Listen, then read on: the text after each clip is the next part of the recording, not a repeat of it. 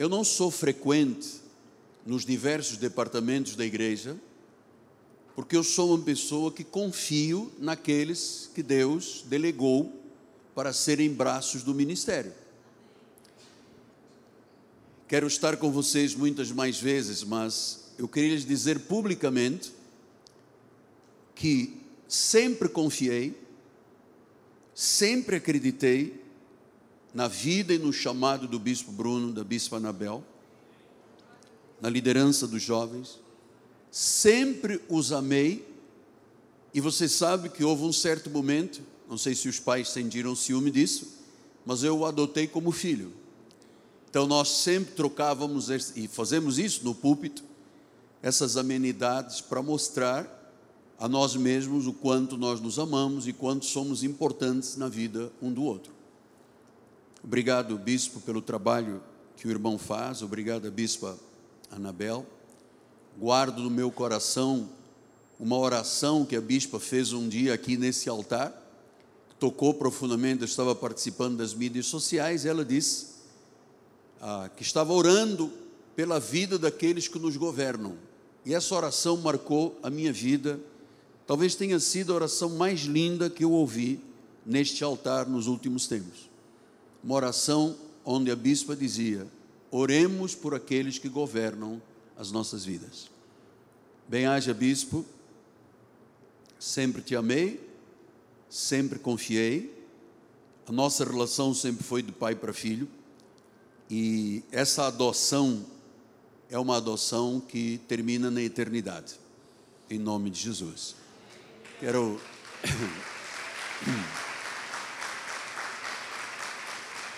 Ah, Quero agradecer a Deus por todos os jovens e obrigado pelos mais adultos que vieram hoje, em busca também de uma direção de Deus para a sua vida. Obrigado por você estar aqui comigo esta noite, conosco, e quero agradecer, bispo, uma coisa importante. A juventude está sendo ensinada a semear na casa de Deus, porque através disso que você fez esta noite e daquilo que você faz na obra do Senhor, nós temos hoje a dignidade de termos um relatório de jovens que semeiam o seu dízimo e a sua oferta na casa de Deus. Isso é fruto de ensinamento na igreja. É fruto que você está colocando na sua vida e que vai marcar a sua vida para o resto dos dias que você viver nesta terra. Por que, que eu estou aqui esta noite? Estarei em outras ocasiões, porque o bispo me falou que a juventude tem muita saudade de ver o apóstolo. Estarei. Não se preocupe quando você faz orações, diz, ah, nós não estamos aqui por causa do homem. Fui eu que lhe ensinei isso. Foi através dos meus lábios que você aprendeu isso. Não fique preocupado. Eu não estou aqui para outra coisa a não ser para ser profeta na sua vida. Tá bem? Estou aqui em paz, com muita alegria espiritual mas eu vim aqui esta noite porque eu tive uma visão profética para a juventude e para a igreja mãe. Durante esses dias que estive fora, tive mais tempo de ter comunhão com Deus e o Senhor me mostrou uma vez, duas vezes, e a terceira vez, num sonho que tive esta madrugada quando estava dentro do avião. Ah, acredite, eu não estou aqui para gastar seu tempo, mas estou aqui como um sinal de Deus para você. Lembre-se que o nosso ministério tem 44 anos de vida e pouco, 44 e meio. Nós consideramos tanto os adolescentes quanto os jovens um período de 4, 5 anos. 17, 16, 17, a 20, a 21, a 22, depois a pessoa já passa a fase adulta, já entende que o tempo que esteve na incubadora da juventude passou. Então, pelo tempo, bispo, nós temos entre 8 a 10 gerações de jovens e adolescentes que passaram pelo nosso ministério, de oito a dez gerações. E às vezes, eu me ponho a pensar: ah, onde estão a maioria dos jovens e adolescentes que passaram nessas oito a dez gerações através do nosso ministério? Isso não é um caso nosso da Igreja Cristo Vivo, é um caso de todas as igrejas. Vou lhe surpreender: 10% dos jovens continuam na obra do Senhor, 90% se afastam. Então, você sabe que a nossa vida é uma despedida constante do que somos agora para o que vamos ser lá adiante. Todos os dias nós nos despedimos de um dia de vida, e estamos aqui para pensar no que será a nossa vida amanhã. E claro que uma das coisas que eu tenho entendido, bispo, que o nosso ministério tem que defender esta causa, é que nós, num prazo de 5, 6 anos, 4, 5 anos, não se esqueça que nós estamos preparando jovens para o resto da vida. E o que se passa neste período aqui é determinante. É determinante. Então, é, o Senhor me mostrou, primeiro, uma imagem que eu vou pedir para colocar no telão. Tem como colocar? Aí. Esta imagem diz: uma má companhia pode destruir a sua vida. E o que é que Deus me mostrou para eu compartilhar essa noite? A minha preocupação de vir correndo para estar com os jovens, para estar com os bispos, é que o Senhor me mostrou uma, duas em visão e depois a terceira num sonho. Exatamente a mesma coisa. O que que se passava? Eu não vi rosto, eu não posso dizer que você ou você. Eu vi uma grande festa dentro no local de festas e do lado de fora tinha um amigo natural. E esse amigo natural colocava uma faixa preta nos olhos de muitos jovens e fazia um desafio. E ele dizia: Venha, venha, venha. E diz que esta profecia foi tão forte, esta visão, que esses jovens que vinham com essa faixa preta que ele enfaixava, iam, iam e chegavam na beira de um precipício e caíam. E esta pessoa voltava, voltava a colocar uma faixa preta e ia, ia e caía. Eu fiquei preocupado com isto, porque ah, uma má companhia pode destruir a tua vida. É como você em casa, você tem uma cesta de frutas, você deixa lá uma maçã estragada, no dia seguinte tem quatro estragadas. Então vamos pensar de forma bíblica e espiritual no que o Espírito quer confirmar a respeito desta visão.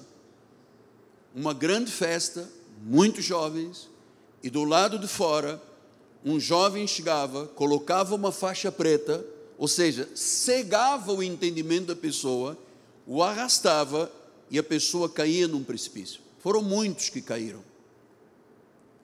Então disse Romanos 12, 3. Quem é que está me ajudando aí no telão? Beto? Porque pela graça que me foi dada, Diga a cada um de vós que não pense de si mesmo além do que convém, antes pense como de oração, na medida da fé que Deus repartiu a cada um. Então nós estamos aqui, um pai com 70 anos de idade, cuidando e ajudando a cuidar, porque eu já passei pelo teu lugar. Já passei. Já passei por juventude, eu vou lhe falar isto durante a minha mensagem. Então, uma má companhia. Eu vi, eu vi, durante todo o meu percurso de vida espiritual, como más companhias colocam os olhos vendados e destroem vidas, muitas vidas. Eu, durante 44 anos, tenho visto muitos jovens caindo em armadilhas pensavam que estavam no meio de bons amigos, ou alguém era um bom amigo, e na realidade era um falso amigo. E eu vou lhe dizer, eu consegui passar incólume, isento, por daqui a pouco eu vou falar das situações, porque eu nunca na minha vida deixei que alguém me manipulasse, porque eu nunca manipulei ninguém, nunca deixei. Eu sempre tive muito cuidado, eu sempre pensei assim: o nome do Senhor, o meu nome, família, a igreja, o reino, eu sempre tive muito cuidado com as vozes que chegam até a minha vida. E eu sei que esta deve ser a luta do bispo neste departamento da igreja. Porque ele já viu alguns jovens deteriorarem outros jovens e depois, você sabe, quando a cauda de dragão arrasta, arrasta muita gente atrás. Então, amados, Disse Paulo em 1 Coríntios 10, 12. Aí, aquele, pois, que pensa estar de pé, veja que não caia. Você pode acreditar, eu já fui tentado até as entranhas da minha alma, desde a juventude eu sempre disse sim para Deus e não para o diabo, sempre. Sempre. Por que, pastor? Porque eu nunca me deixei levar por vozes, nunca me deixei arrastar por alguém ou por quem quer que fosse, seja pastor, líder, o que fosse. Nunca me deixei levar por ninguém, especialmente por aqueles que diziam ser amigos e não eram. E eu tive a capacidade e a sabedoria de dizer não, porque eu estava pensando no meu futuro. Eu só posso estar aqui hoje porque eu coloquei sempre Deus em primeiro lugar na minha vida. E lembra-se o que disse Paulo a Timóteo: cuida de ti. E depois da doutrina. Eu sempre cuidei de mim. E eu quis hoje, mais uma vez, lhe trazer isto ao altar, só para você imaginar: o Brasil tem milhões de pastores e de líderes. Há um dicionário do movimento pentecostal no Brasil, portanto, feito pelas Assembleias de Deus, que se referem aos principais homens de Deus desta terra, do Brasil. O dicionário invoca sete vezes o meu nome. Para a glória do Senhor. Foi escrito um livro no Brasil chamado Personalidades Evangélicas do Brasil. Entre as personalidades está o Miguel Ângelo. Por que, que eu lhe estou dizendo isso? Porque eu sempre convivi com muitos pastores e líderes que hoje são uma vergonha, uma ruína para o Brasil, porque foram arrastados por aquela voz, por aquela pessoa. Bota, por favor, outra vez a imagem do, do fruto, por favor. Olha, uma má companhia que destruiu a vida de muita gente. Muitos ministérios foram destruídos no Brasil, muitos. Aliás, você que gosta tanto do louvor, o maior ministério de louvor do mundo, chamado Hillsong, está hoje de cócoras, de joelhos, quebrado e acabado, porque começou com um pastor, um, que arrastou muita gente atrás e destruiu uma igreja que era o maior símbolo de louvor do mundo. Hoje são uma vergonha, uma vergonha. Então, coloque Deus sempre em primeiro lugar e cuida da tua vida, porque as áreas de ataque da igreja não são mais em cima dos adultos. O adulto passa por problemas. As áreas de ataque são em cima dos adolescentes para impedir que ele chegue a ser jovem e o jovem impedindo para ser um adulto bem sucedido. Então, nossa igreja luta, cuida, porque a Bíblia mostra que a construção de uma amizade tem que envolver coisas muito importantes. Eu nunca disse Sim, para alguém que era pseudo-amigo, nunca.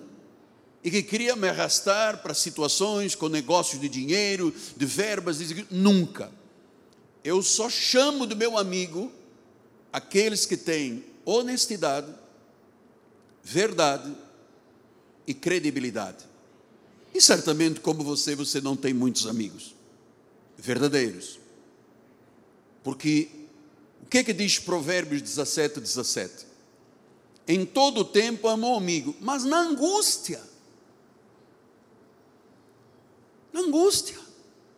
Vejam vocês, meus amados filhos, olha a juventude do Brasil, olha a juventude das universidades. Os jovens sem, tem, não têm mais desejo de nada, de ser alguma coisa na vida. Você vê o jovem hoje se agarra um, um telefone celular e ele fica uma, duas, sete, dez, doze, vinte. Tem gente doente com deficiência de coluna e de carpo porque fica 10, 12, 15 horas por dia no telefone sem desejo de ser alguma coisa. Então, nós entendemos que estamos vivendo uma batalha espiritual. E se você não tiver uma base bíblica, a sua alma será carregada pelo vento. Se você não tiver uma base bíblica, a sua alma será carregada pelo vento. Como 90% dos jovens de todas as igrejas, todas. Amados, ligar uma mídia social e ver uma menina consagrada no altar que hoje tem vida de prostituta é dramático.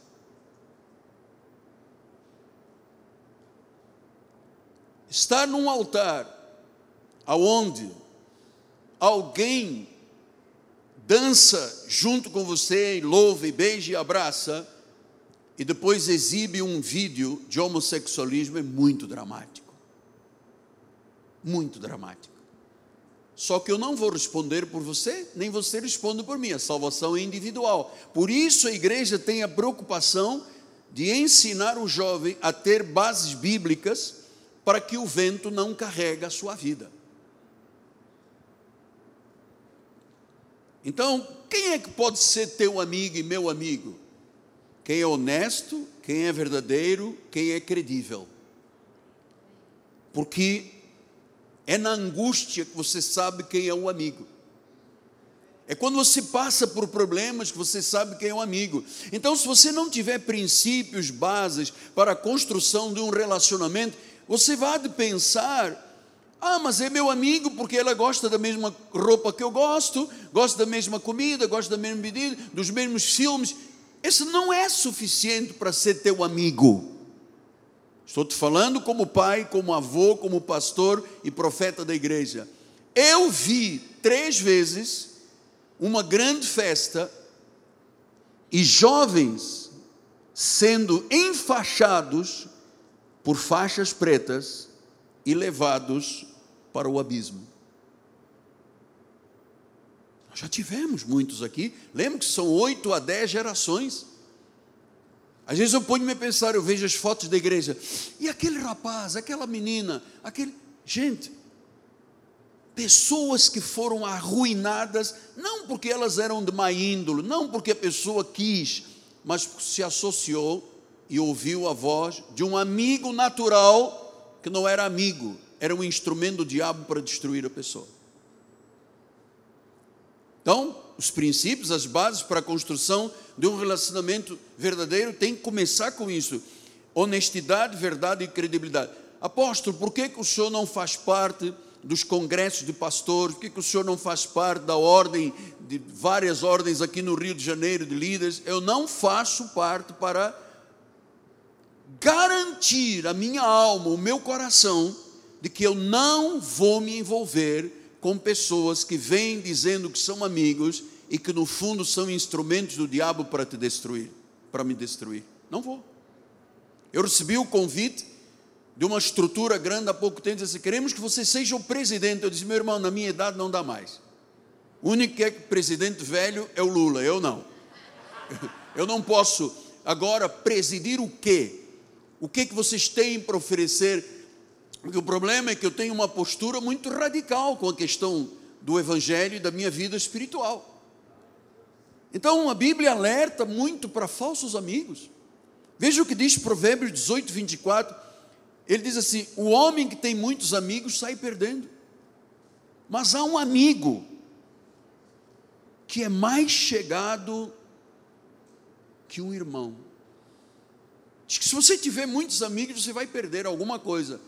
Mas há uma pessoa que é o paradigma, é aquela pessoa honesta, verdadeira, credível, que está do colado de você na hora da angústia, que honra pai e mãe, que é submisso aos que governam, como a bispa fez essa oração, marcou a minha vida o resto da vida.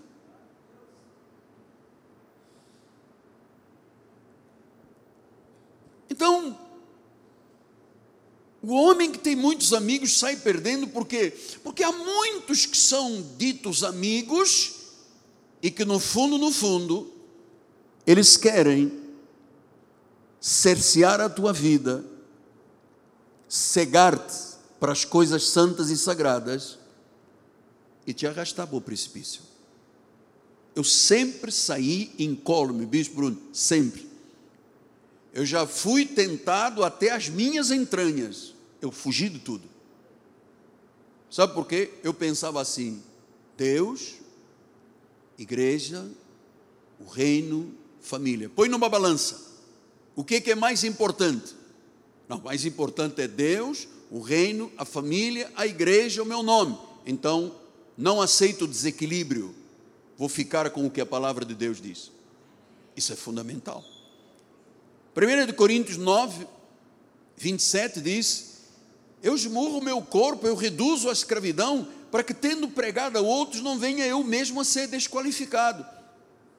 Vocês que são mais velhos na igreja, que já são adultos, vocês se lembram de outros líderes que nós tivemos? nas, nas gerações passadas, são oito ou dez gerações, você se lembra de outros líderes? Onde estão? O que aconteceu com eles? Aquelas meninas que estavam entre nós, e eu disse, o bispo, bispo, tem algumas pessoas na igreja que nós temos que cuidar com muito detalhe, com muito carinho, muito amor, porque eu vejo nelas pessoas que sobem aqui, que oram, eu vejo plenitude, eu vejo grande, grande ministério nestas vidas, mas se alguém chegar, cegar a pessoa, colocar-lhe uma faixa e arrastá-la para o abismo, vão cair no abismo. Porque os jovens hoje não têm, estão muito inapetentes, não tem desejo de crescer, não tem desejo de se tornarem grandes, não tem desejo. Vai nas faculdades, faculdades do Estado se transformaram numa miséria, é sexo, é droga e é rock and roll. É isso que se tornou a nossa juventude aí fora. Ainda bem que você está aqui dentro. Eu sei que para muitos deve ter sido uma luta para chegarem aqui hoje, é uma luta chegarem, mas meu amado, amanhã é domingo, dia do Senhor, qual é o percentual dos jovens que estão aqui que amanhã vão estar nos cultos da igreja? Temos que pensar nisso. Porque a continuação da tua vida é a igreja. É quando você será uma mãe, for uma mãe, um pai, um profissional. Eu recebi uma fotografia de um médico muito grande, um cirurgião plástico muito grande, de vez em quando vem aqui à igreja, muito meu amigo, me deu um terno da Hugo Boss, então é muito meu amigo, para gastar um dinheirão num terno, e ele me mandou uma fotografia, estava dentro da sala de cirurgia, e me mostrou, disse, apóstolo, olhe quem é parte da minha equipe, Fernando Lucas, e eu olhei e disse, ué, esse cirurgião era um garoto da nossa igreja, é hoje um grande cirurgião plástico, Segunda-feira eu vou ligar para ele e vou dizer: meu irmão, eu preciso dar uma esticada, meu irmão. Resolva o caso do teu apóstolo, porque você foi criado na adolescência, na juventude, se tornou adulto. Há muito tempo que eu não vejo, ele estava se formando, acho que se formou até nos Estados Unidos, em vários países. Estava aqui entre nós, era um garoto nosso.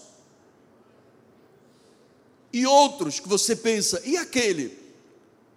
Aí fora uma desgraça, amado. Nós temos pessoas aqui na igreja. Nós temos uma cientista na igreja que foi criada desde garotinha, nunca se desviou, nunca deixou de honrar os pais, nunca deixou de ser credível. Hoje é uma cientista.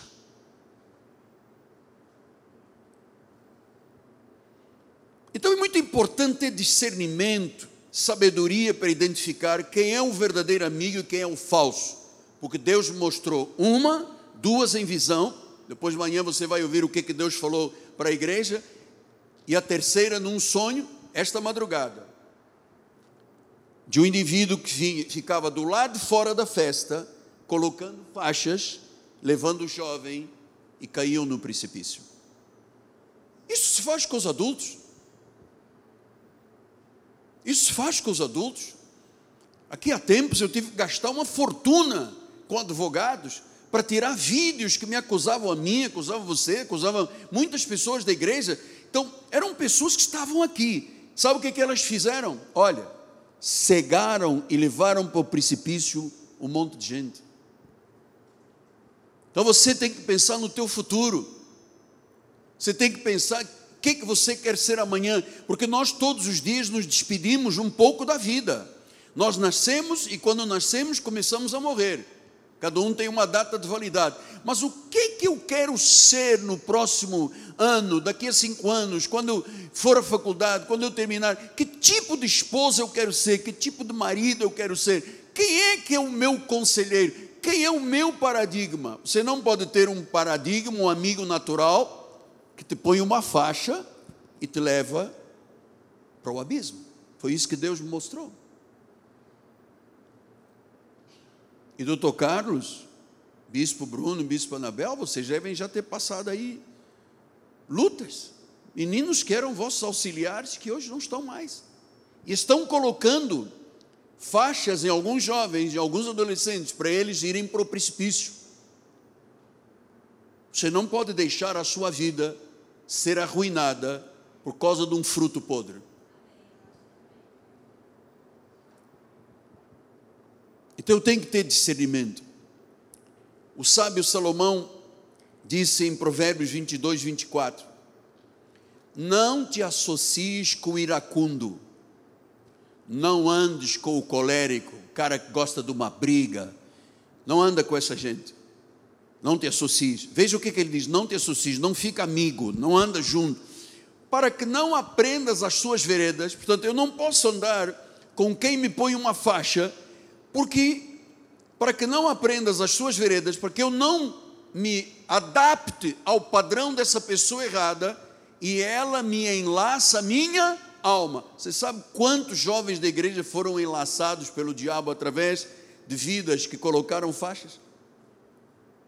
Muitos. Eu tenho algumas pessoas em mente no meu coração. Quantas vezes eu disse no altar: não faça isso.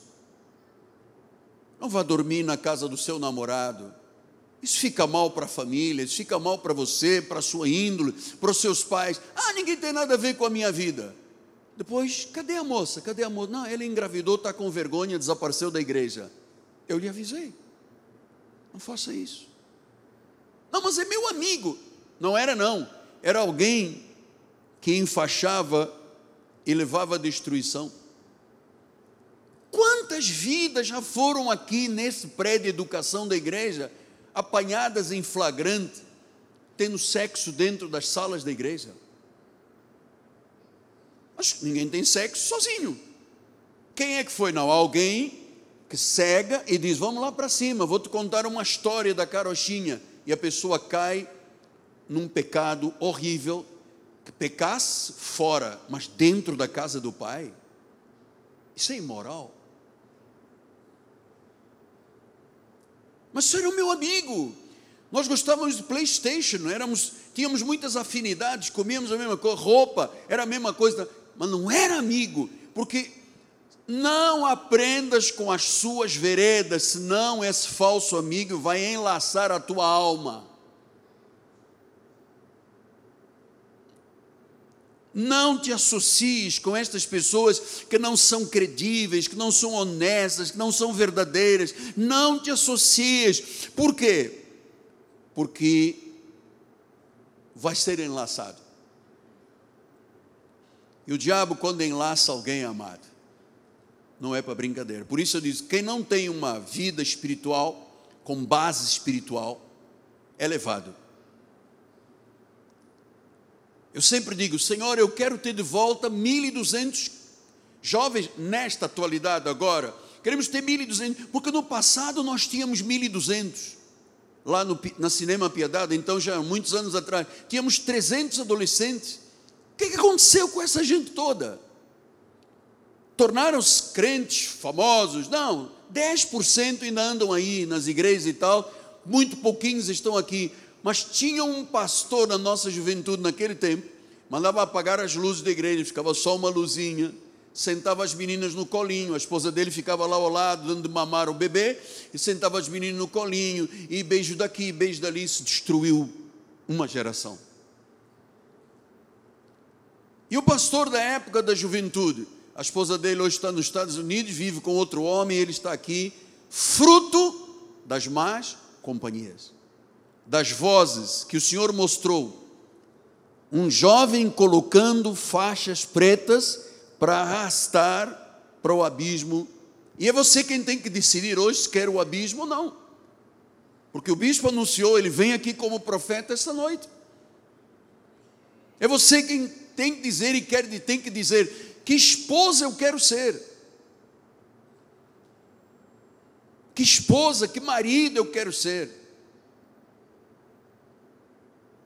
Que profissional eu quero ser. Quando a Bíblia diz, não aprendas as suas veredas, quer dizer que há pessoas que só são do mal, que ensinam o mal, ensinam o mal para que a outra pessoa tenha a sua alma enlaçada. Eu não sei, nós estamos ao vivo em direto, se alguém aqui hoje, ou alguém assistindo pelas mídias sociais, que tem a sua alma enlaçada pelo diabo, por causa de um pseudo, um falso amigo. Quando eu digo que eu amo os bispos da juventude, eu amo os bispos da igreja amo a igreja, amado, pode acreditar, eu estou falando a verdade. Eu ponho a minha mão no fogo por cada um dos líderes deste ministério, porque já foram provados demais para nós pensarmos que não são aquilo que representam, são. Agora nós estamos cuidando do jovem, do adolescente, que acham barato trair o pai e a mãe, que acham barato trair a igreja, acham barato, mas você está construindo o que para a tua vida? Onde você vai chegar? A Bíblia diz: não aprendas as suas veredas. Aprenda o que? Aprenda o que a Bíblia te ensina, que os bispos te ensinam aqui, o testemunho que eles dão aqui todos os sábados, preparando nesta juventude de agora que daqui a 3, 4 anos, 5 anos, a maioria não está aqui, estará, se Deus guardar, na igreja mãe. E entra outra jornada, que vem da onde? Dos adolescentes. E antes de ser adolescentes vieram da escolinha. E antes da escolinha vieram da onde? Do berçário. Então nós temos gente que foi consagrada pelo apóstolo do berçário, passou pela escolinha, passou pela adolescência, passou pela juventude, e hoje são casados, têm a sua vida estruturada. Nunca caíram na vereda nem no enlace. Nunca, nunca caíram. Nunca caíram. 1 Coríntios 15, 33, o Senhor diz: Não vos enganeis, as más conversações corrompem. Corrompem. Quer dizer que se eu chegar perto de você e começar a dizer, pô, Dá um jeito aí, jovenzinho, bonitão e tal. Prova que você me ama. Não, mas eu sou virgem. Ah, você é virgem, isso é besteira. Isso todo mundo faz, acontece, vai para o motel. Sim, mas isso era a vida perversa do enganador e do enlaçador, não de quem está na igreja de Jesus. Você não tem que provar amor a ninguém dando a sua legítima defesa para outra pessoa. Não pode.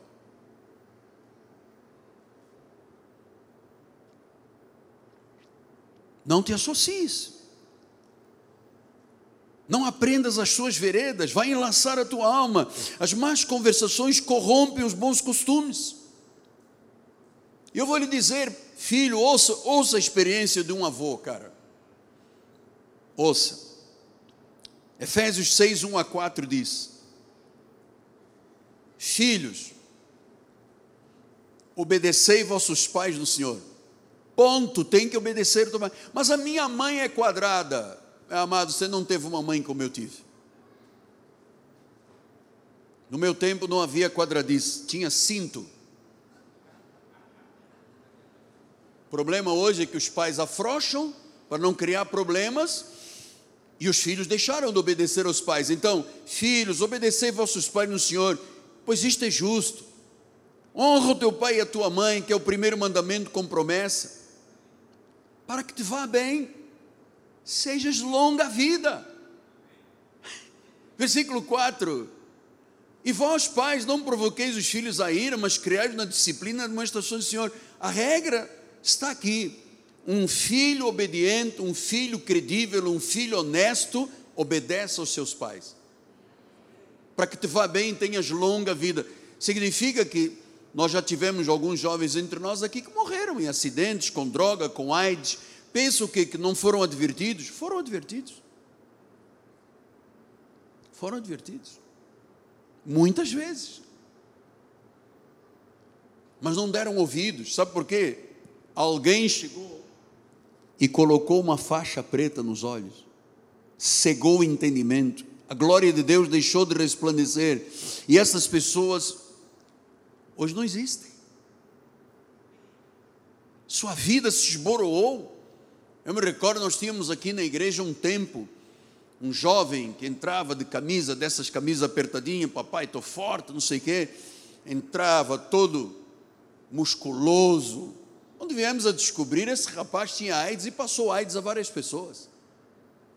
Não culpa a igreja, porque nós ensinamos a preservar a santidade do corpo. Não culpa a igreja.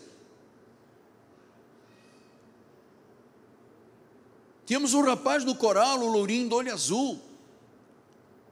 Ah, porque eu tenho muita dificuldade em entender o que é o masculino e o feminino. Eu acho que estou num corpo de mulher, mas eu sou homem, a minha genital é homem. Mas... Pegou AIDS. Eu já contei isso várias vezes. Veio aqui chorar, nós oramos, o Senhor teve misericórdia, curou. Voltou para o coral.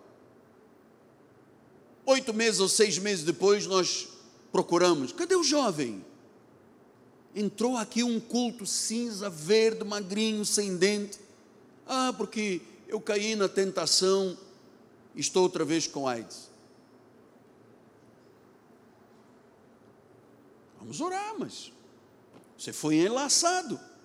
Quem é que te levou a ter relações sexuais com pessoas com AIDS? Não, porque eu não estava sozinho, eu tinha um amigo aqui da igreja. Não, não, esse não era teu amigo. Esse foi alguém que enlaçou, cegou, botou uma faixa preta, levou para o abismo.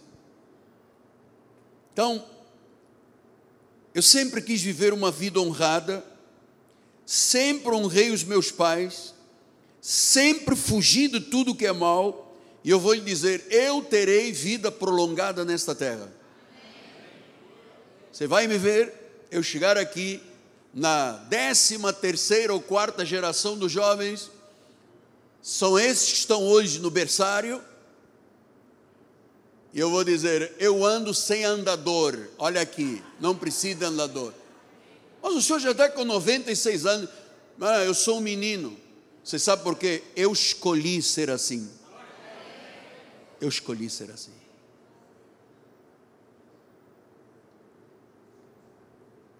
Então, os falsos amigos levam a caminhos prejudiciais, levam influências negativas, afastam dos princípios corretos. Os falsos amigos fazem isso.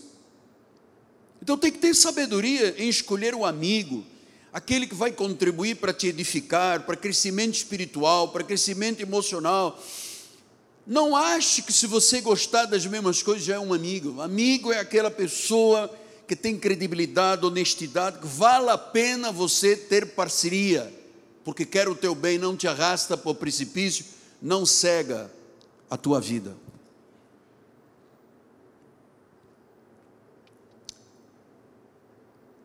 As influências de falsos amigos levam à destruição, levam às consequências negativas, enlaçam a alma, aprisionam a pessoa.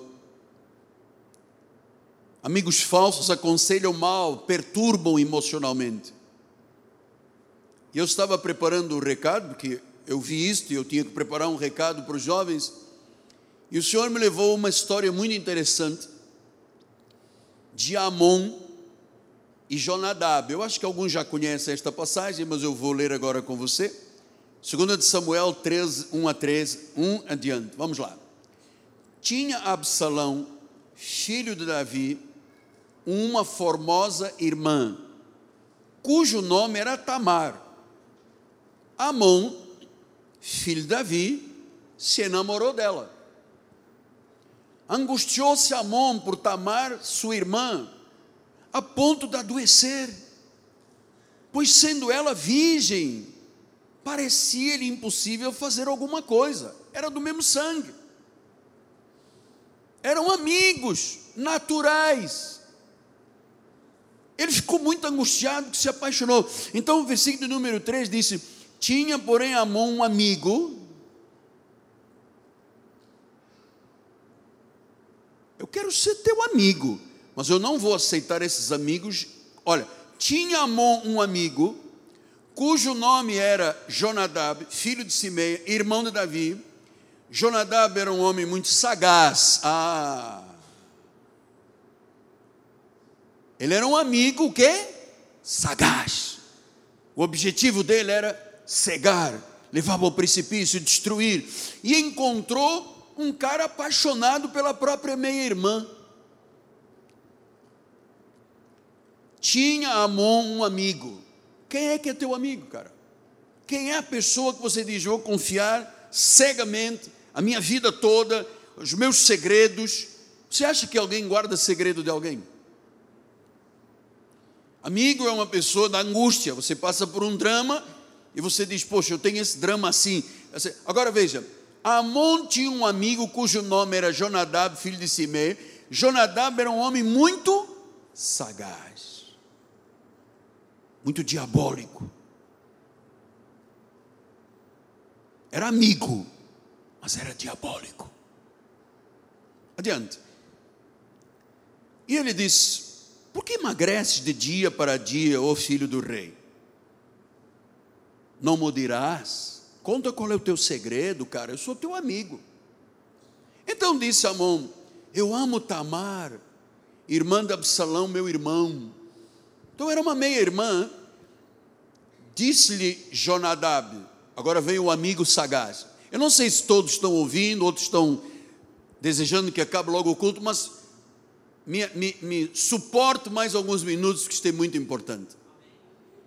Disse Jonadab, o amigo sagaz: deita-te na tua cama, finge que você está doente, está com Covid-19. Quando teu pai vier visitar, diz: Eu penso que a minha irmã Tamar. Olha o amigo dando conselhos, hein? Sagaz o amigo sagaz, finge que está doente, diz que você, quando o teu pai vier visitar, diz-lhe assim: Peço que a minha irmã Tamar venha e me dê de comer pão, pois vendo eu preparar uma comida, comerei da sua mão. Versículo 5. Deitou-se, pois Amon, fingiu-se doente, conforme o amigo sagaz disse: finge, finge, engana o teu pai, cara, engana todo mundo, engana a tua meia-irmã. Você, eu sou teu amigo, confia em mim, acredita em mim, eu estou aqui para isso. Foi Deus que me chamou, eu tenho um dom. Fingiu-se, pediu ao pai: quando a minha irmã Tamar vem, prepara dois bolos à minha presença para que eu coma da sua mão. Então Davi mandou dizer a Tamar em sua casa: Vai à casa de Amon, teu irmão, faz de comida. Olha aí, olha a mentira como é que correu. Você está entendendo o que é um indivíduo sagaz, mentiroso, enganador? O cara conseguiu seduzir, dizer, eu sou teu amigo, meu irmão, nós estamos na mesma igreja. Eu sou, estou aqui, eu sou Deus para você. Então o que, que você vai fazer? Você vai mentir, você vai fingir, você vai dizer isso, e orientou tudo. O que, que ele fez? Cegou. Eu não sei se alguém aqui está cegado por alguém ou pelas mídias sociais. Então, foi Tamar à casa de Amon, seu irmão, ele estava deitado, tomou ela a massa, amassou, fez um bolinho diante dele, os cozeu, tomou a assadeira, virou bolos diante dele, porém ele recusou comer e disse: Amon, fazei retirar a todos da minha presença, e todos se retiraram. Então disse Amon a Tamar: Traz a comida à câmara, vamos ficar ali no quartinho, os dois sozinhos, eu vou comer da tua mãozinha. Tomou Tamar, era minha irmã, fez os bolos, levou a mão do seu irmão à câmara. Quando lhes oferecia que comesse, pegou-a e disse: Vem, deita-te comigo, minha irmã.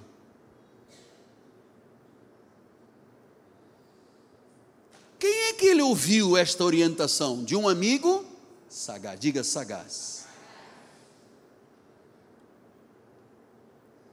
Um amigo sagaz. Diz que você está doente, diz ao teu pai que tem que ser a tua irmã. Orientou tudo. O que, que ele pôs? Cegou. Deita-te comigo, minha irmã. Pedofilia, sei lá o que, que é isso, diabo. Bom, vamos lá. Porém, ela disse: Não, meu irmão, não me forces, porque não se faz assim, Israel, não faça esta loucura. Porque onde eu iria eu com a minha vergonha, e tu serias como um louco de Israel, pois peço que falas ao rei, que não me negará a ti. Porém, ele não quis dar ouvidos ao que lhe dizia. Antes, sendo mais forte, forçou-a e se deitou com ela.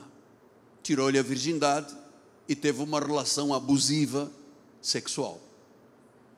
Quem é que orientou tudo isso? Um amigo? Se você tiver um amigo sagaz, bote-o para correr agora da tua vida, mano. Porque eu já tive muitos amigos, bispos, sagazes, muitos. Amigos, ó. Eu botei para correr. E alguns foram pastores.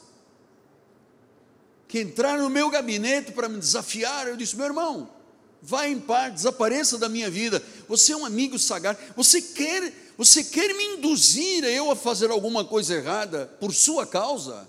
Eu não faria por Deus, vou fazer por quem? Eu temo a Deus. Ele não quis dar ouvidos. Ele forçou, ele se deitou com ela, ele teve relação sexual abusiva. Repito 14, versículo 14, vamos lá. Porém, ele não quis dar ouvidos ao que ela dizia, antes sendo mais forte se deitou com ele, já deitou três vezes. Passa o versículo, senão vou ficar nesse versículo. Vamos lá. Já deitou, já fez tudo. Depois a, depois a mão, a mão sentiu por ela grande aversão. Olha, depois que teve a relação sexual, depois de tirar a virgindade da menina, depois de forçá-la a um abuso e violência sexual, como ele foi induzido por um amigo sagaz, diz que Amon sentiu grande aversão e maior era a aversão que sentiu por ela que o amor que lhe voltara. Disse-lhe Amon: Levanta-te, cegou. Esteja descansado que eu não vou cair, que eu estou olhando aqui por baixo. Você achava que eu ia cair, né? É mole, né? Vou cair nada. eu estava olhando aqui por baixo direitinho. Meu pé chegou aqui, eu disse: Para, senão você vai ser o amor da vida. Levanta-te, vai-te embora. Você vê, induziu a menina a sexo, forçou a menina a sexo, mentiu para a menina por causa de um amigo sagaz. Nós já tivemos muitos amigos sagazes aqui na igreja, muitos, que levaram meninas para motel. Que levaram, ah, e eu vou lhe dizer uma coisa: eu este ano vou ter que tomar algumas medidas drásticas com situações que eu não tenho provas, mas chegam às vezes ao meu conhecimento, e há uma hora que você tem um limite e tem que tomar uma atitude, eu vou tomar. Porque eu não quero que aconteça isto. Ponha, Marquinhos, quem é que está lá? Marquinhos, põe lá a fruta outra vez. Porque é muito importante a fruta. Aquela pera. Uma má companhia pode destruir a tua vida. Um irmão foi induzido por um espírito sagaz. Quem é que era sagaz? Você sabe, né? A serpente era sagaz, um espírito sagaz. Isso não tem nada, vai lá, bota ela na cama, tranca a porta, ninguém vai saber de nada. O cara se utilizou da irmã, teve um ato de violência sexual, foi um ato de pedofilia porque ele era menor, e pior, quando acabou, ele disse: Show, passarinho, não quero você aqui. Tudo isto ele aprendeu com quem? Um amigo sagaz. Temos mais? Vamos lá. Para frente, vamos lá. Aí. Então ele disse: Não, meu irmão, porque maior é esta injúria, lançando-me fora. Agora você está me lançando fora do que a outra que me fizeste. Ele disse: Você me mandando agora embora é pior do que ter tido relações comigo. Porém, ele não quis ouvir. Porque o sagaz não ouve a verdade já é mentiroso por princípio. Tem muitos pastores assim, sagazes, mentirosos, enganadores, e você está aí a história das igrejas quase todas com problemas gravíssimos. Então chamou o seu moço que o servia e disse: Deita fora esta e fecha a porta. Olha só, deita fora. Aproveitou-se, teve relação sexual, achou que era o rei da cocada preta, e depois que tudo feito, porque foi enlaçado, foi cegado, foi esta imagem que Deus mostrou, cegado com uma faixa preta, e o que, que aconteceu? Quando a menina bom, agora já não sou mais virgem, você tirou a minha virgindade, você que casar comigo, vamos falar com o rei. Ele disse, vá-se embora. Deita fora esta. Mandou jogar fora a garota. Fecha a porta. Olha a sagacidade de Satanás. Ah, se eu tenho dado ouvidos a algumas vozes, amado. Se eu tenho dado ouvidos a algumas vozes. Então, Jonadab supostamente era um amigo de Amon, e ele aconselhou enganar a sua própria irmã, violentou-a sexual. E você sabe, se você ler a história, foi uma tragédia, porque uma tragédia traz outra tragédia, um mal traz outro mal. Semeou, colheu. Diz a palavra do Senhor, vamos lá adiante. Próximo versículo. Trazia ela uma túnica talar de mangas compridas, assim se vestiam as donzelas, filhas do rei, mas mesmo assim o servo a deitou fora e fechou a porta. Então Tamar tomou cinza sobre a cabeça, rasgou a túnica talar mangas compridas, pôs as mãos sobre a cabeça, foi andando e clamando. Absalão, seu irmão, disse: Esteve Amon, teu irmão, contigo? Ora, pois, minha irmã, cala-te, é teu irmão. Olha, o outro tentando enganar, hein? Cala-te, ele é teu irmão, vai trazer escândalo. Não se angustie o teu coração assim. Assim ficou Tamar e esteve desolada na casa de Absalão, seu irmão. Adiante. Ouvindo o rei Davi todas essas coisas, muito se lhe acendeu a ira. Porém, Absalão não falou com Amon nem mal nem bem, porque odiava Amon, porque este forçou a Tamar, sua irmã. Passados dois anos, Absalão tosqueava Baal Azor, está junto a Efraim, e convidou Absalão e todos os filhos do rei. Foi ter Absalão com o rei e disse: Eis que o teu servo faz tosquia, peste que com o teu servo venha o rei e os seus servidores. O rei, porém, disse a Absalão: Não, filho meu, não vamos todos juntos, para que não sermos pesados. E instou com Absalão, porém ele não quis ir, contudo o abençoou. Então disse Absalão: Se não queres ir, pelo menos deixa ir conosco Amon. Amon, meu irmão, deixa o Amon. Porém o rei lhe disse: Para que, que ele iria contigo? Insistindo Absalão com ele, deixou ir com Amon e todos os filhos do rei. Absalão deu ordem aos seus moços, dizendo: Tomai sentido. Quando o coração de Amon estiver alegre de vinho, e eu vos disser, feri Amon, então o matareis. Olha a desgraça cara deu ouvidos ao amigo sagaz. O cara cometeu um delito gravíssimo para aquela época, especialmente na cultura judaica. E pensou, dois anos depois ninguém se lembra mais. Mas tinha alguém que se lembrou. Se quando ele tiver bem embriagado, mata-o. Não tem mais. Não sou eu quem vos ordena sede fortes e valentes. 29. E os moços de Absalão fizeram a Amon como Absalão lhes havia ordenado. Então todos os filhos do rei se levantaram, cada um montou seu muro e fugiram. Versículo 30. Iam, iam eles ainda a caminho quando chegou a notícia de Davi. Absalão feriu todos os filhos do rei e nenhum deles ficou. Já viu a desgraça?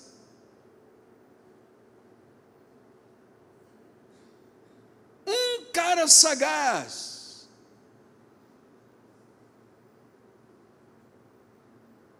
Provocou uma desgraça numa família. Um cara sagaz pode provocar uma desgraça no meio do povo de Deus. Amigo! Sim, amigo. Amigo, olha, nós, gostamos, nós fomos até ver o, o filme, como chama isto agora, Cor-de-Rosa, da Barbie? Da Barbie. Eu, ah, fomos juntos ver a Barbie.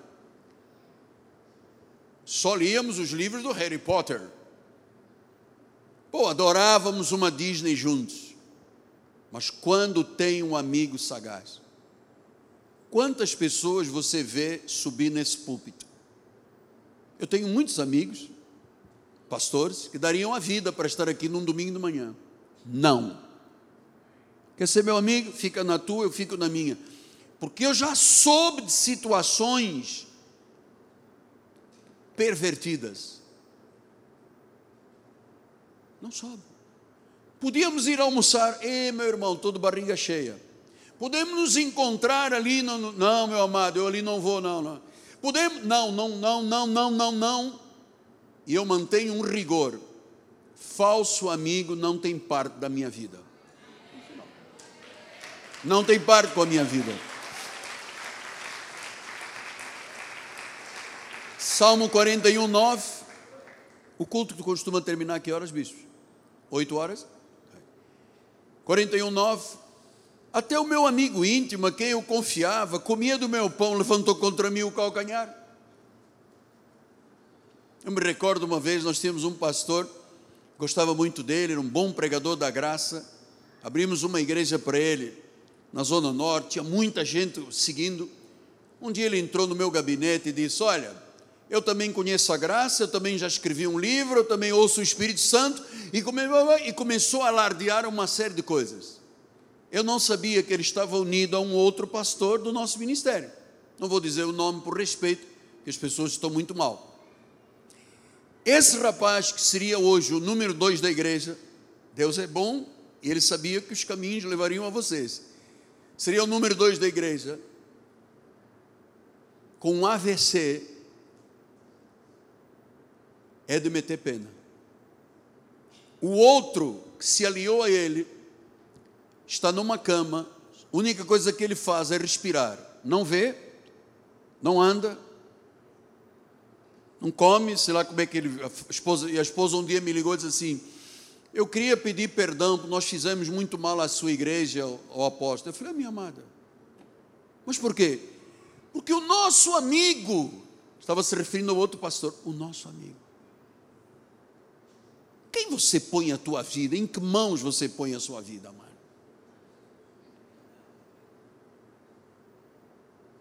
Quem é o indivíduo que você arrisca? Ou você pode cair numa situação de Amon e Jonadab, amigo, sagaz.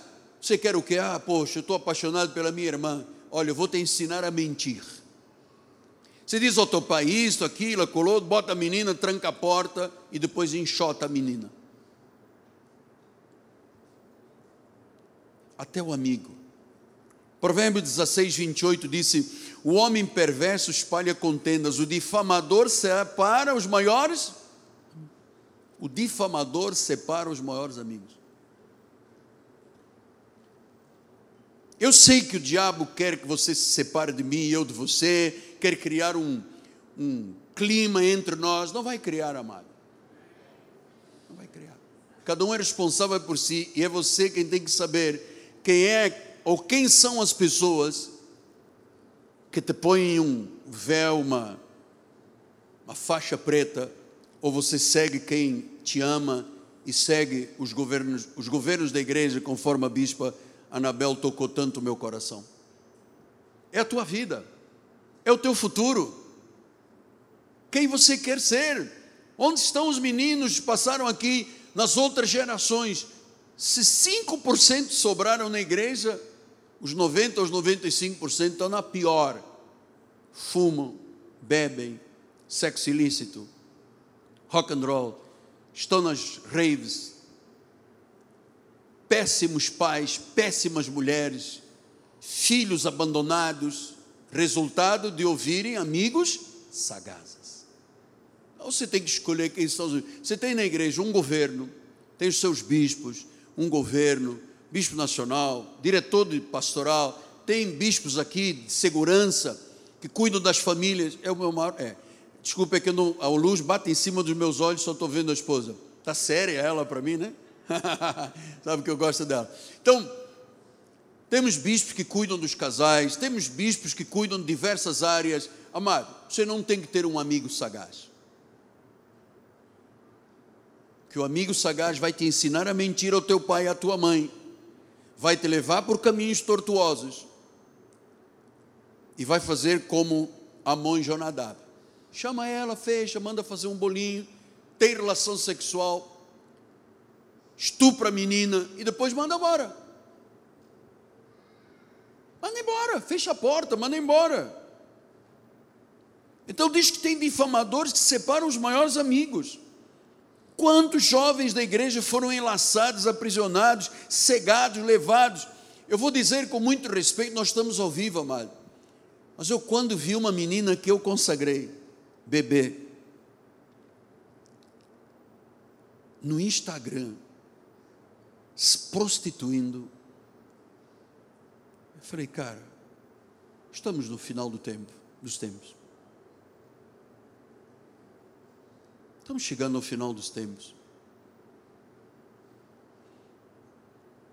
Pessoas que passaram por aqui estão em droga, prostituição, homossexualismo, lesbianismo, alcoolismo, deixaram os pais. Hoje há pais que não têm coragem de vir à igreja com vergonha dos seus filhos. Hoje tem jovens que passaram do berçário, escolinha, adolescente, jovens, que são um escárnio, uma vergonha. E sabe uma coisa? Às vezes eu me encontro em lugares públicos. Uma vez eu fui votar na ordem de advogados, entrei no elevador, estava de costas para a entrada e entrou uma dessas meninas. E quando eu me virei e vi, disse: Olá, graça e paz. Ela olhou para mim e falou: Te conheço da onde, cara? Falei: Eu sou seu pastor, ou fui, fui eu que te consagrei. O teu pai se chama Flandar, tua mãe Flandar. Meu amado, isso é tempo do passado. Falei: Siga. Não sou eu que vou responder por você. Siga. Temos um jovem aqui na igreja, começou a ter um, umas atitudes estranhas de comportamento sexual um dia encontrei ele numa festa e disse: Amado, volta, o teu lugar está lá na igreja, por favor, nós amamos vocês, vossa família. Ele falou assim: A Bíblia para mim tem outra cor que não é a tua. Você é um radical, eu não sou. Eu acho que a Bíblia, eu acho que a Bíblia aí, não venha dar lição. Eu ainda não tinha 70 anos, mas não venha dar lição uma pessoa que tem uma história que está registrada nas personalidades do Brasil está registrada nos dicionários. Isto não foi fruto de engano, de mentira, de corrupção, nem de verbas de Brasília, nem de encontros com Jonadabs e Amons. Foi fruto de joelho no chão. Foi fruto do rosto no chão diário. Foi fruto de dedicação. Passei incólume por todas essas situações, graças a Deus. Então, Escolher amigos não é um conceito mundano, não é uma coisa casual. Há propósitos. Porque eu vou lhe dizer, algum amigo chamado amigo pode te dar coisas boas, mas na realidade só Deus pode dar recompensas, amado. Às vezes o indivíduo vem com uma proposta, tranca a porta, pega a menina, ninguém vai saber de nada, depois morre todo mundo, é um desastre, famílias inteiras esboroadas, porque alguém vem e cega. Foi isso que eu vi três vezes, levando para o precipício.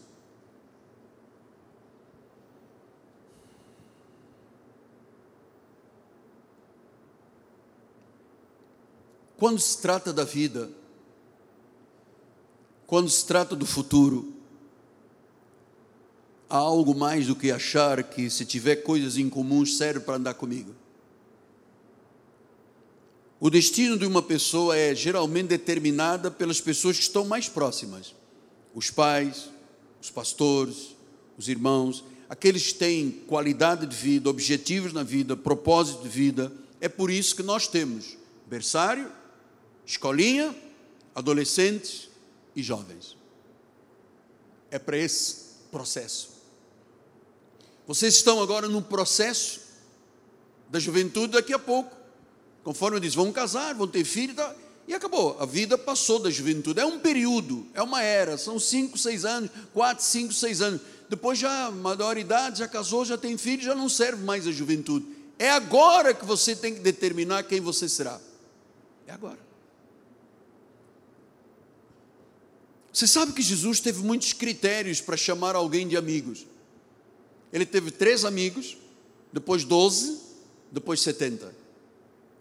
Olha para escolher os doze o que, que ele fez. Lucas 6, 12 e 13. Naqueles dias retirou-se para o monte a fim de orar e passou a noite orando a Deus.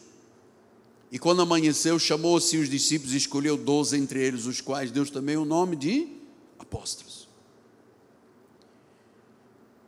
Jesus não escolheu por um acaso os doze apóstolos. Ele orou uma noite inteira: Senhor, quem são? Quem são aqueles que vão ser os meus amigos? Quem são aqueles que vão pregar o Evangelho? Mostra-me. E no dia seguinte ele chamou e disse: Você, você, você, você, você, você, você, e separou. Não foi uma escolha casual. Segundo lugar, os amigos de Jesus têm que viver em obediência. João 15, 14 diz isso, olha lá. E quando a, João 15, 14, Vós sois meus amigos. Você é um amigo de Jesus se você faz o que ele manda. Senão não é amigo de Jesus.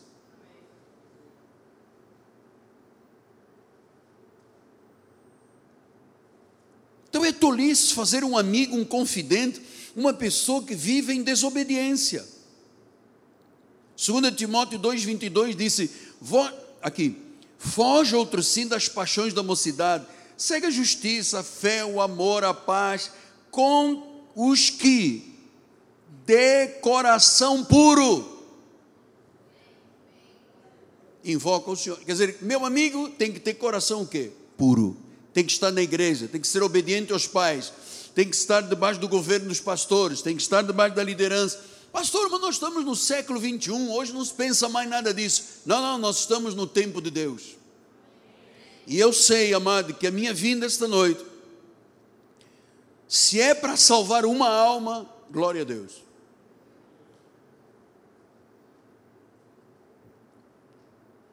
Não tem amigos íntimos que não levam a sério as coisas de Deus. Não escolha apenas por ser uma pessoa legal. Mas você tem que ter pessoas que vivem debaixo da orientação do Senhor e você sabe que um dia Jesus, perante os seus amigos, foi duro. Em João 6,66 ele diz assim: À vista disso, muitos dos seus discípulos o abandonaram, já não andavam com ele. Então perguntou Jesus aos doze: Porventura quereis também vós retirar-vos? Vai, filho, vai. Respondeu-lhe Simão Pedro: Senhor, para onde iremos? És tu que tens as palavras da vida eterna. Nós temos crido e conhecido, tu és o Santo de Deus. Replicou Jesus: Não vos escolheu em número 12, contudo, um de vós é o diabo. Sabe o que, que o diabo faz às pessoas? Cega.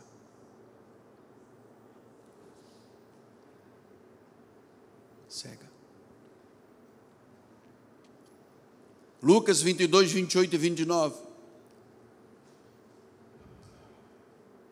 Vós sois os que tendes permanecido comigo nas minhas tentações. Assim como meu Pai me confiou um reino, eu vou-lhe confio. Caminhamos para os dez minutos finais. Eu venho mais vezes. Pode estar descansado. O bispo já me convidou. Eu venho. Com 70 anos e meio, eu, pô, eu estou aqui cheio de energia. Sei que vou chegar a casa, vou cair e só acordo de madrugada. Mas deixa eu te falar. Eu, durante esta semana, fiz uma leitura desde a minha juventude católica, juventude operária católica, juventude estudantil católica, Joque a Jeca. E eu pensei assim, lá atrás, quando eu era jovem, quem sobrou da juventude operante e católica e operária? Era um grupo gigante.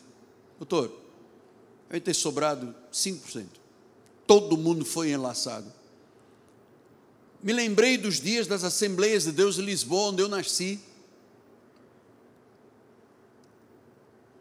Tinha um grupo de jovens que eram enlaçados por um amigo sagaz. Quando terminava o culto, eu estava chegando novo na igreja, não sabia o que era isso, fofoca e tal da igreja. Juntava-se na porta da igreja um grupo de jovens e malha no pastor e fala mal do pastor. O pastor também era um agressivo. O pastor, o nome dele era Zé Carlos. Era muito agressivo, era meio bruto, mas era o pastor. Tínhamos que respeitar o pastor. E falaram, falaram, falaram, e todo dia eu estava lá no meio. É verdade, atira, mata, crucifica, é isso mesmo. Até que um dia veio um profeta para separar os alunos que iam para o seminário. Ele começou, você, Miguel Ângelo, você, você, você, você, separou uns 20 para ir para o seminário, profeticamente. Eu disse, Deus, como é que eu posso ir para um seminário se eu dei ouvidos a um amigo sagaz que falava mal do pastor? Com que cara eu vou agora se eu quero ser pastor, com que cara eu vou agora dizer a este pastor, ah, ora por mim, porque eu vou para o seminário de Fanhões, era o nome do local. Eu, quando terminou o culto, eu chamei o pastor e disse, pastor Zé Carlos, eu queria falar com o senhor. Fui falar com ele. Disse, pastor, eu queria lhe pedir perdão. Porque eu, desde que cheguei aqui à igreja, sempre amei a Deus, sempre quis servir a Deus, mas por causa de um irmão fulano de tal, nós fomos todos enredados e nós falamos muito mal do Senhor, e eu nem sei quem é direito o Senhor, eu já falava mal do Senhor.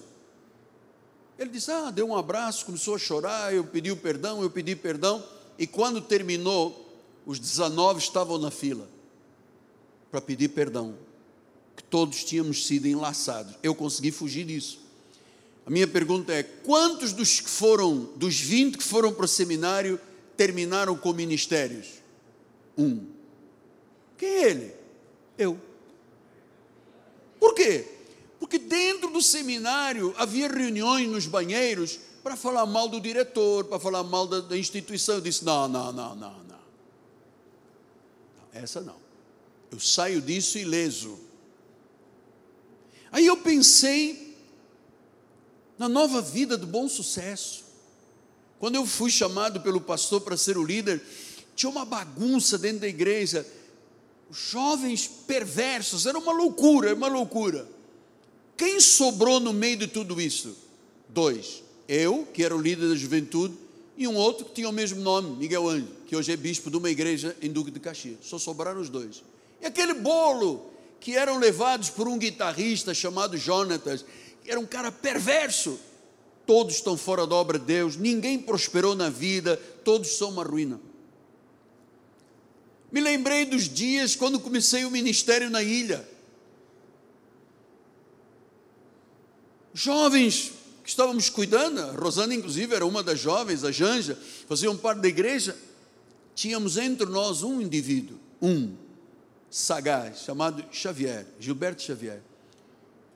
Um dia eu subo na secretaria da igreja, está ele orando por uma jovem, ela sentada na cadeira pastoral e ele com as mãos até aqui dentro. Oh Deus, aleluia. Sinto que o negócio é bom, aleluia. E eu cheguei e disse: meu irmão, você está com a mão dentro da saia da garota? Que isso? Não, estamos aqui em espírito. Espírito, meu amado. Pode. Onde está? Morreu. Teve um problema no esôfago, morreu. Me lembro de piedade. Piedade ficava lotado, 1.200 jovens, até que o pastor começou a sentar as menininhas no colo, beijinho, encontros particulares, lanche em casa. sagazmente enrolou, enrolou, enrolou. Onde está essa gente toda? Já te falei, um dos pastores, a esposa dele vive nos Estados Unidos com outro homem. O outro, que era o tio tal, morreu tem uns seis meses, era, foi para a Assembleia de Deus, morreu. E o terceiro se tornou um vendedor de qualquer coisa e desapareceu da igreja. Amigos, sagazes. O que, que você quer? Ah, porque eu estou apaixonado por Tamar. Eu vou te ensinar como mentir, enganar todo mundo, o teu pai, o teu pastor, a tua família, e você vai ter a Tamar na tua cama.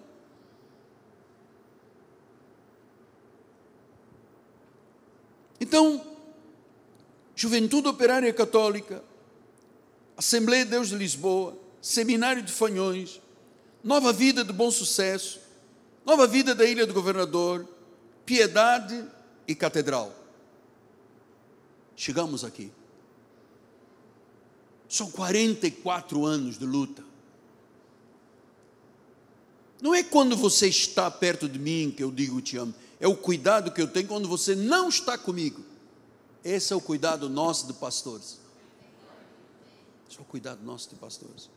Hebreus 13, 7 e 17 disse: Lembrai-vos dos vossos guias que pregaram a palavra de Deus, considerando atentamente no fim da sua vida, imitai a fé que tiveram. 17. Obedecei aos vossos guias, sede submissos para com eles, pois velam pela vossa alma, como quem deve prestar contas, para que façam isto com alegria e não gemendo, porque isto não aproveita a vós outros. Obedecei aos vossos guias. E eu quero ainda ler uma passagem para terminar. 2 Timóteo 2,16. Evita igualmente os falatórios inúteis, profanos, os que deles usam passarão da impiedade ainda maior. Além disso, a linguagem deles corrói como câncer, entre os quais se incluem Mineu e Fileto. Estes se desviaram da verdade, se desviaram da verdade, asseverando a ressurreição já se realizou, e alguns estão pervertendo a fé de alguns. Entretanto, o firme fundamento de Deus permanece neste ser. O Senhor conhece os que lhe pertencem. Aparta-te, aparta-te, afasta da injustiça todo aquele que professa o nome do Senhor. Ora, numa grande casa não há somente utensílios de ouro e de prata, há também de madeira e barro, alguns para honra, outros para desonra. Quer dizer que nessa história de oito a dez gerações tivemos vasos de barro? Sim, bons, bons vasos. Mas tivemos muitos vasos de desonra. E vou lhe garantir que nessas gerações, três, cinco anos, quatro anos, oito a dez gerações, foram feitas todas as advertências, foram ensinados todos os princípios bíblicos mas sempre há um amigo sagaz. Sempre há alguém que quer te enredar. Sempre há alguém que não está feliz com a tua felicidade. Quer te levar para outro caminho, porque lá é que é o bom.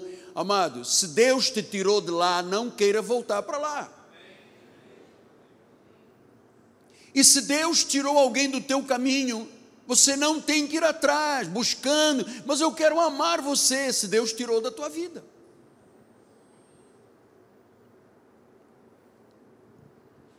Assim, pois, se alguém a si mesmo se purificar desses erros, será utensílio para honra, santificado e útil ao seu possuidor, estando preparado para toda boa obra. Se alguém se purificar desses erros. Então, quem é o verdadeiro amigo que eu posso dizer é meu amigo é aquele que é verdadeiro, que é fiel, que é obediente, que é confiante, que é leal, que eu posso contar em todos os momentos, que me ajuda a ser melhor, que me ajuda a crescer, a melhorar de vida, que se importa com a vida espiritual e que é uma bênção. Esse é o amigo. Esse é o amigo. Esse é o vaso de honra. Esse é o vaso de honra. Essa é a pessoa que não tem um conselho sagaz. Você está apaixonado por Tamar? Ih, eu estou perdendo até peso. vou te orientar como é que você deve fazer. Você vai falar com o teu pai, vai dizer que você não consegue comer, ela tem que fazer bolinho em casa. Quando ela chegar com o bolinho, tranca a porta, violenta ela, acabou. E depois dá um chute. E é o que os amigos sagazes têm feito. Violentam pessoas espiritualmente e depois dão um chute. E acabam por destruir vidas que poderiam ser, conforme o doutor médico, né? doutor cirurgião plástico Fernando Luque, que andava aqui correndo. Hoje um grande do cirurgião. Você acha que esse cara deu ouvidos a amigos sagazes? Qual era a finalidade dele? Estudo, estudo, estudo, estudo. Hoje é um grande cirurgião plástico. E quantos amigos? Nós temos aqui alguns bispos antigos na igreja. Você se lembra de outros líderes que passaram aqui? Lembra? Bispo se lembra, era jovenzinho, se lembra. Que arrastaram pessoas. Pastor, mas ninguém manda na minha vida. É verdade, você tem, acabou de dizer uma grande verdade: ninguém manda na tua vida. Estou te orientando e a Bíblia diz que você deve ser submisso aos teus guias espirituais. Os teus guias espirituais começam como anjo da igreja, os teus pastores, os líderes da igreja, os teus bispos, os teus pastores, os teus presbíteros, os teus diáconos. Você não está aqui por um acaso. E nesse ministério, nós não vamos permitir a mãe Jonadab para orientar como você vai fazer para pecar.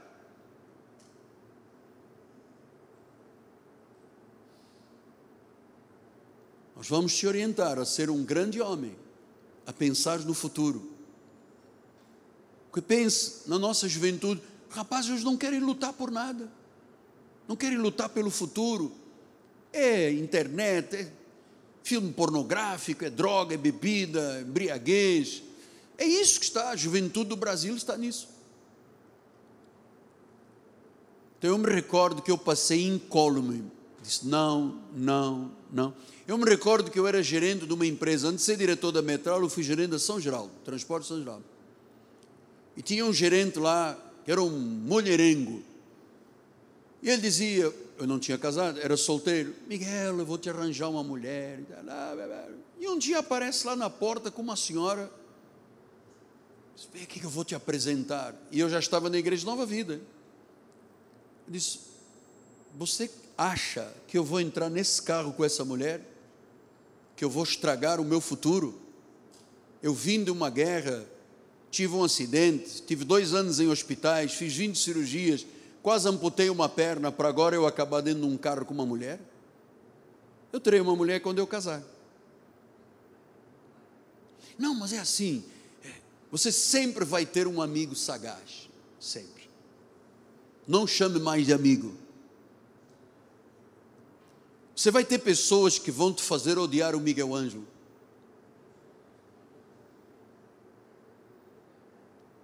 Você vai ter amigos sagazes que vão fazer com que você odeie os bispos da juventude, os bispos nacionais, os diretores pastorais, o bispo Barbosa. Você vai ter gente sagaz que vai fazer o quê?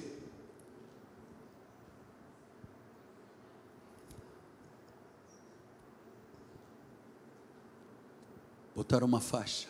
Foi isso que eu vi, bispo. Uma faixa preta. Os outros em festa e o amigo sagaz dizendo: pega Tamar, vamos para outro lugar. Aqui não é bom, aqui não presta. Esse negócio de graça de Deus, nós temos um lugar melhor. Tem um profeta que diz todas as coisas. Você tem um profeta. Sabe o que, é que o profeta desta igreja te faz? Tira as escamas dos teus olhos escamas dos olhos.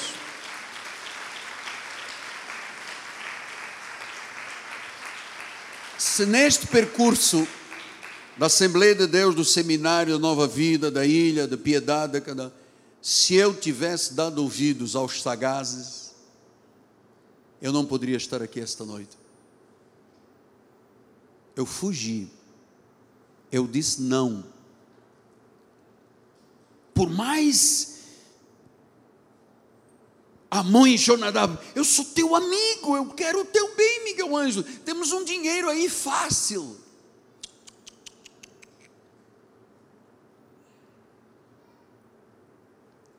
Quando eu, por que, que eu deixei de fazer gabinete pastoral, amado? Porque várias vezes a pessoa queria fazer gabinete pastoral, eu peguei uma vez uma senhora, rica, dona de uma rede de boutiques, chegou no meu gabinete, é um assunto muito grave para falar, entrou no meu gabinete, tirou o batom, disse, o que, que a senhora está tirando o batom? Não, porque eu gosto mais assim de falar mais, um momentinho, Bispo Ricardo, pode vir aqui no meu gabinete, por favor? Senhora, isto aqui não é a casa de Amon e Jonadab. Desculpe lá qualquer coisa. Pode falar mal de mim para quem quiser. Nestes lugares todos eu tive que fugir de muitas coisas, amado. Muitas tentações, muitas propostas, muitas sido fugir de tudo. Eu queria chegar à minha terceira idade incólume. Pastor, mas o senhor perdeu alguns amigos sagazes? Muitos! perdi foi muitos. Mas eu ganhei a aprovação de Deus. Eu vou lhe dizer, bispo, vamos cuidar dessas meninas que vão ser, e desses meninos que vão ser futuros dentro da nossa igreja, futuros pastores, porque eu sei que o amigo sagaz anda à tua volta. Eu vi isto enquanto um grupo estava em festa, tinha um indivíduo botando faixas pretas à volta dos olhos. Você vai receber telefonemas, você vai receber na tua mídia social, você vai receber no teu WhatsApp, você vai receber muita coisa. Lembre-se deste dia. Deus me trouxe aqui profeticamente para salvar o futuro de muita gente.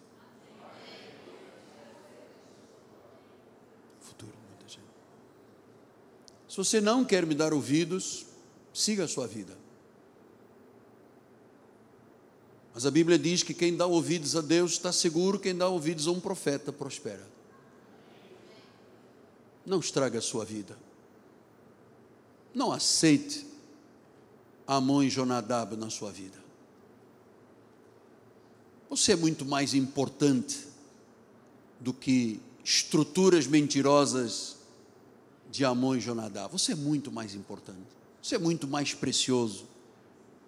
Você é muito, você é uma moça grandiosa, gloriosa, você tem um chamado de Deus.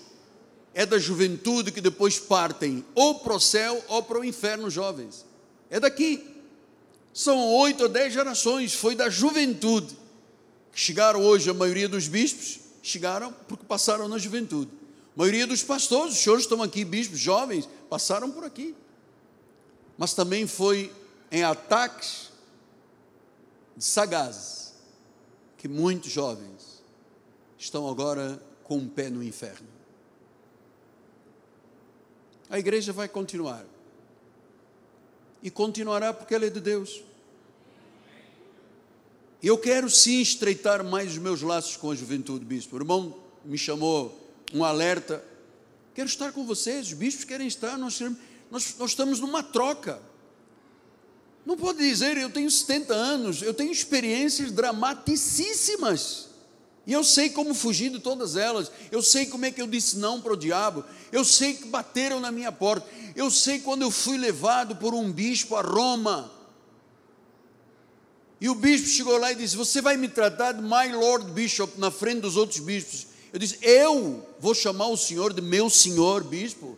Eu, Miguel Ângelo. Não. não vou. Eu não vou me submeter ao vexame de uma orientação maligna. Eu vou cuidar da minha vida.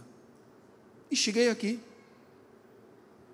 em paz, tranquilo, feliz, tenho uma família, tenho netos, filhos. E eu vou lhe dizer uma coisa para terminar com sangue nos olhos e lágrimas, mano. Sabe quem é o que eu queria ter aqui ao lado dos meus filhos e de vocês? O meu filho. Que está ouvindo agora nos Estados Unidos, está me ouvindo. O seu lugar era aqui. Quem foi que te levou? Foi um amigo sagaz você sabe que esse caminho não prospera. Foi um amigo sagaz que te induziu a fazer algo que você sabe que hoje é condenado por Deus. Eu queria muito tê-lo aqui. Eu queria muito ter os meus filhos mais jovens aqui conosco. Eu quero ter aqui no primeiro banco Davi Davi é um grande guitarrista, viu? Grande guitarrista. Temos que resgatá-lo. Ele tem medo de vir à igreja, tem medo de acusações, tem medo. Ele estuda muito, a menina estuda muito, tem medo de vir à igreja das críticas. Não pode. São os meus filhos. Podem ter medo de ninguém. Porque a igreja não pode ser um instrumento de medo. Eu quero ver aqui. Eu tenho orado todos os dias para que eu possa dizer, eu e a minha família toda, filhos, filhas, netos, netinhos, que prazer ver os meus netos, Rafa e Bela, que prazer ver a Ágata dançando, louvando. Eu quero todos aqui juntos. Eu quero que você me ajude a recuperar os meninos, alguns que saíram da igreja, que você pode recuperar e trazê-los para a igreja, que hoje estão com vergonha de voltar, porque deram ouvidos a uma voz maligna, amado. Porque alguém colocou uma faixa preta nos seus olhos e acabou de levar para o abismo. Ajude-me a recuperar esses jovens. Ligue para ele, diga: O apóstolo te receberá com amor, nós receberemos com amor. Estão enlaçados. O diabo prendeu, amarrou. E eles não querem ir sozinhos para o inferno, eles querem levar outros. Porque essa é a vontade de Satanás. Quando ele arrastou a cauda, arrastou um terço dos anjos. Ajude alguém sendo amigo de verdade. Pai amado e bendito, cumpri a minha missão. Entreguei o recado que eu recebi três vezes do Senhor. Eu sei, ó oh Deus, que alguém que está aqui dentro estava precisando de ouvir, não um amigo sagaz, mas um amigo de verdade. Usa, Senhor, os bispos Bruno e Anabel, os pastores da igreja, os jovens que estão sendo, Deus, separados por Ti para serem motivo da tua glória. Estou em paz, estou feliz, em nome de Jesus Cristo. Amém, amém.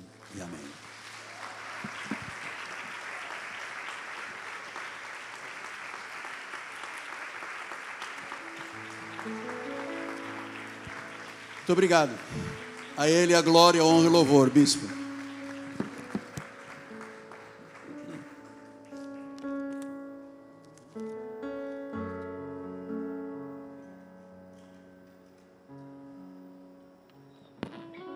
Glória a Deus. Vamos ficar de pé em nome de Jesus. Amém.